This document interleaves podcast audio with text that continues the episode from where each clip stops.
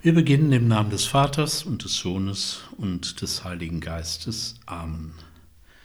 Liebe Schwestern und Brüder, herzlich willkommen. Ich begrüße Sie an Ostern. Wir feiern das Fest der Auferstehung unseres Herrn.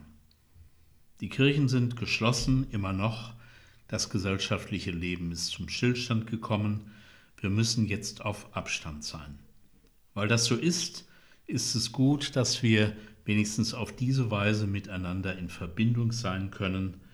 Und gerne biete ich Ihnen Gedanken und Betrachtungen zu Ostern an, zum Hochfest der Auferstehung unseres Herrn. Bleiben wir im Glauben miteinander verbunden und miteinander auf dem Weg.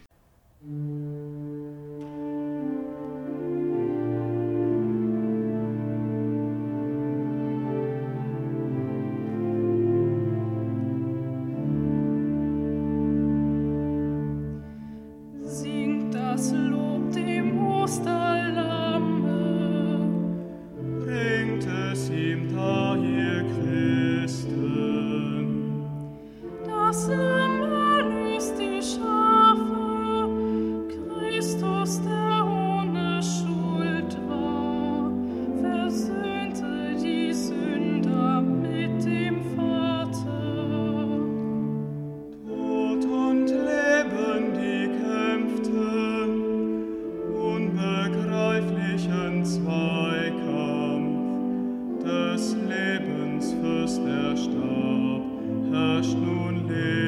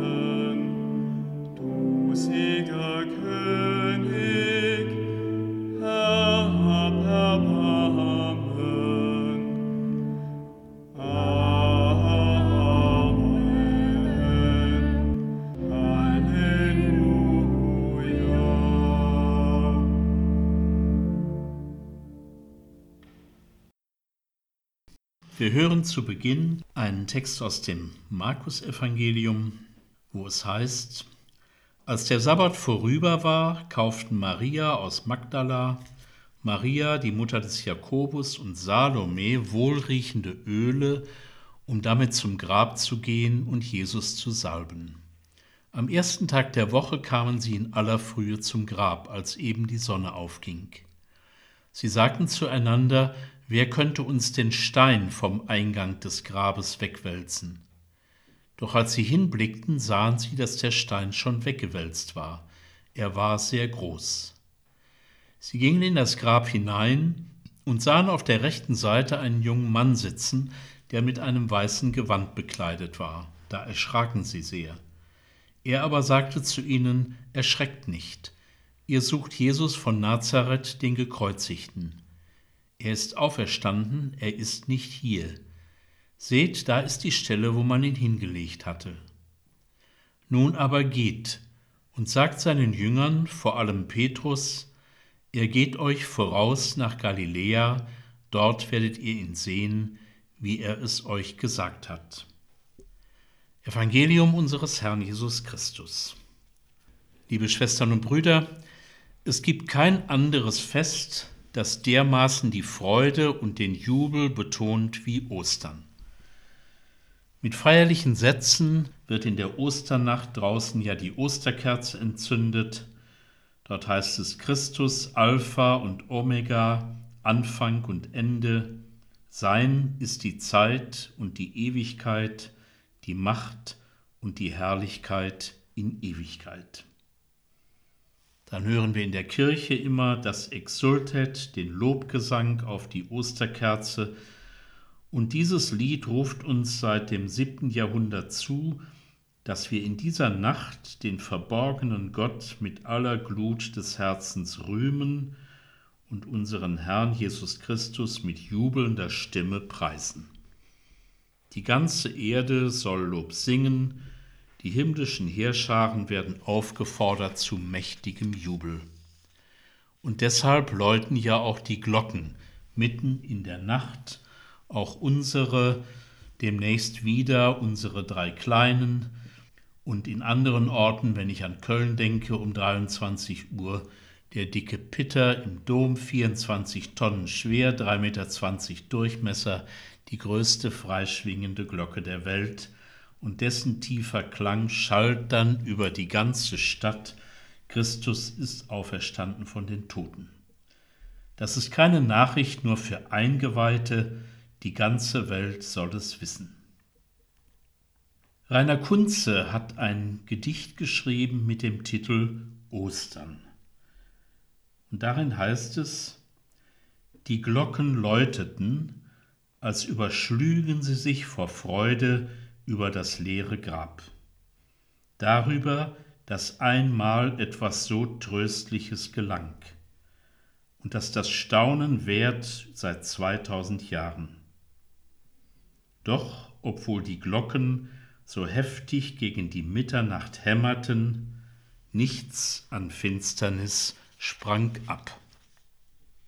Es ist ja tatsächlich eine tröstliche Nachricht, die da in der Frage des Engels am Grab gipfelt, was sucht ihr den Lebenden bei den Toten? Er ist auferstanden, er ist nicht hier.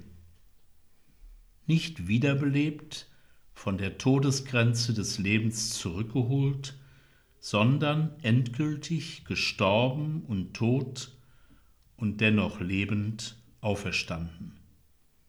Es gibt Hoffnung und Zukunft über den Tod hinaus. Und das ist das Tröstliche, das Unglaubliche, über das wir staunen seit 2000 Jahren.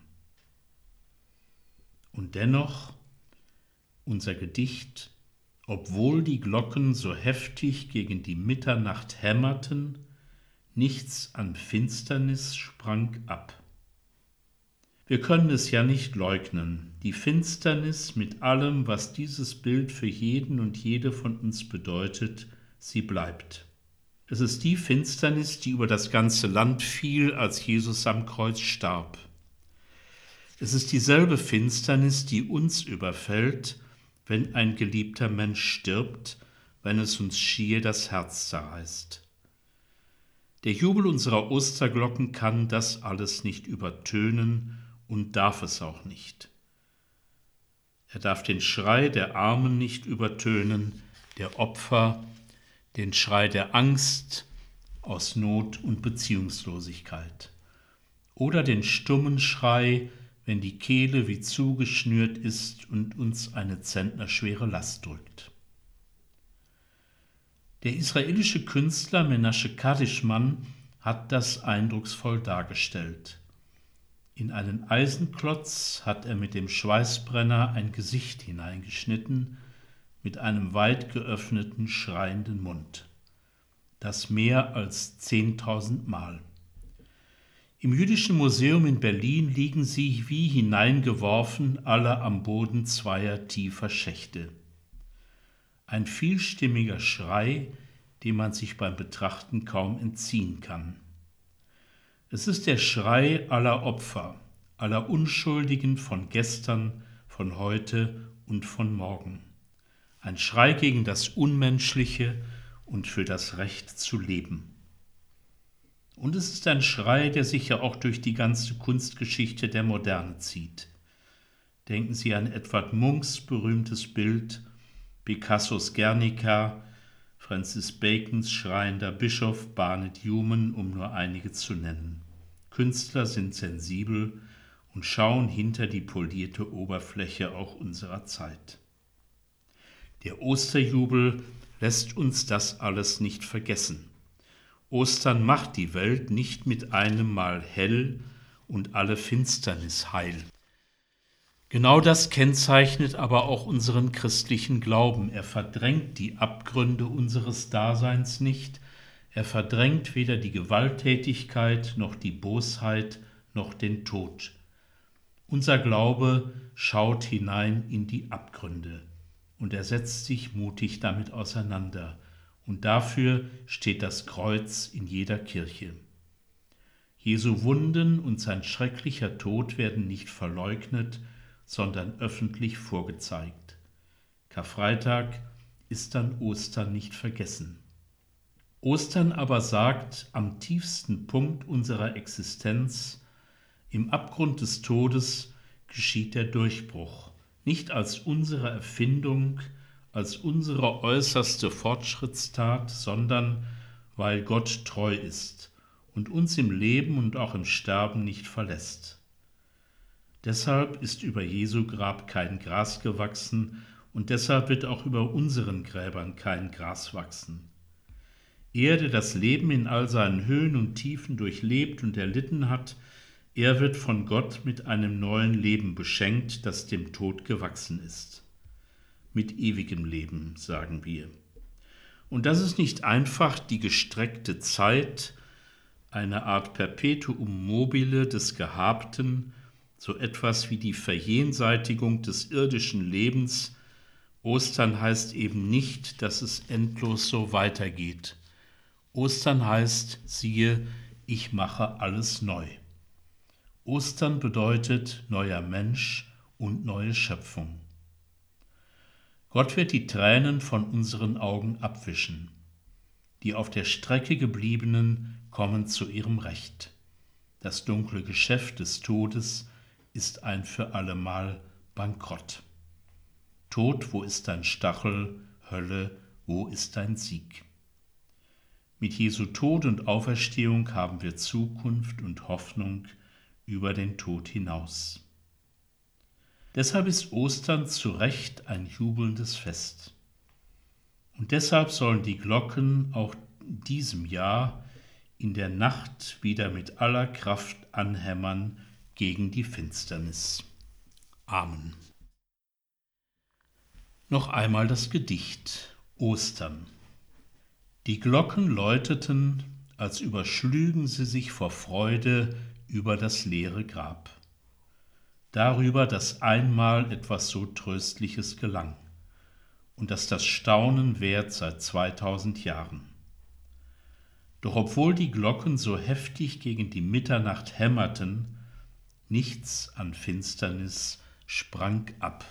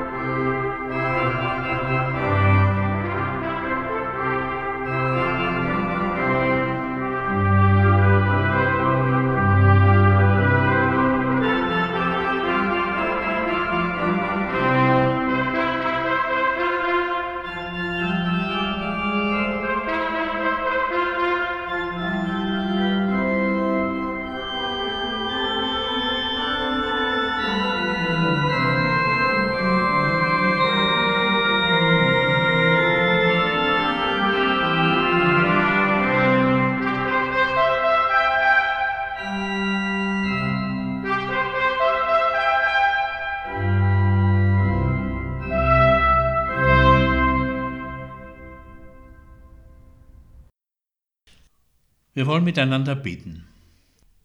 Gott, du unwandelbare Kraft, du ewiges Licht, schau in diesen schweren Zeiten gütig auf uns und auf unsere Welt. Lass uns erfahren, was du von Ewigkeit her bestimmt hast. Was alt ist, wird neu. Was dunkel ist, wird Licht. Was tot war, steht auf zum Leben. Und alles wird wieder heil in dem, der der Ursprung von allem ist, in unserem Herrn Jesus Christus, der mit dir lebt und herrscht in alle Ewigkeit. Amen. So wollen wir miteinander beten, wie der Herr uns zu beten gelehrt hat.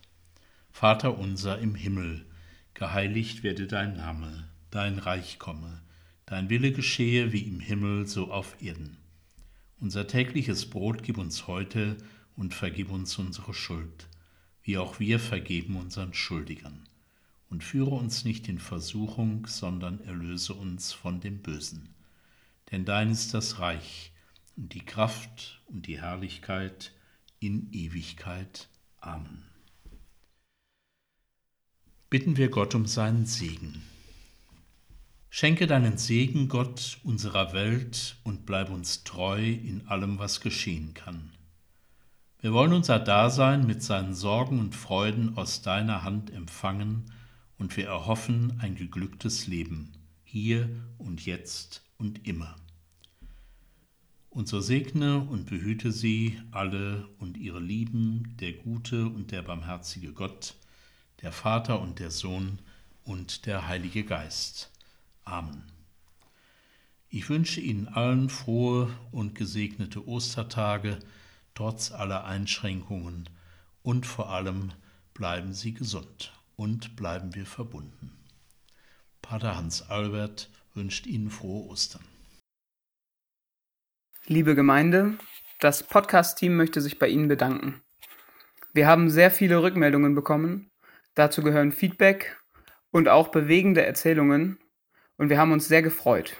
Traditionell wäre nun im Anschluss der Osternacht ein Osterempfang mit Eierlikör, Wein und Ostereiern. Wir laden Sie trotzdem ein, eine Flasche Wein aufzumachen und gemeinsam Ostern zu feiern. Da die Fastenzeit vorbei ist, sagt das Podcast-Team natürlich auch nicht Nein zu einem Wein oder Eierlikör. Wir stoßen mit Ihnen an. Frohe Ostern und Prost!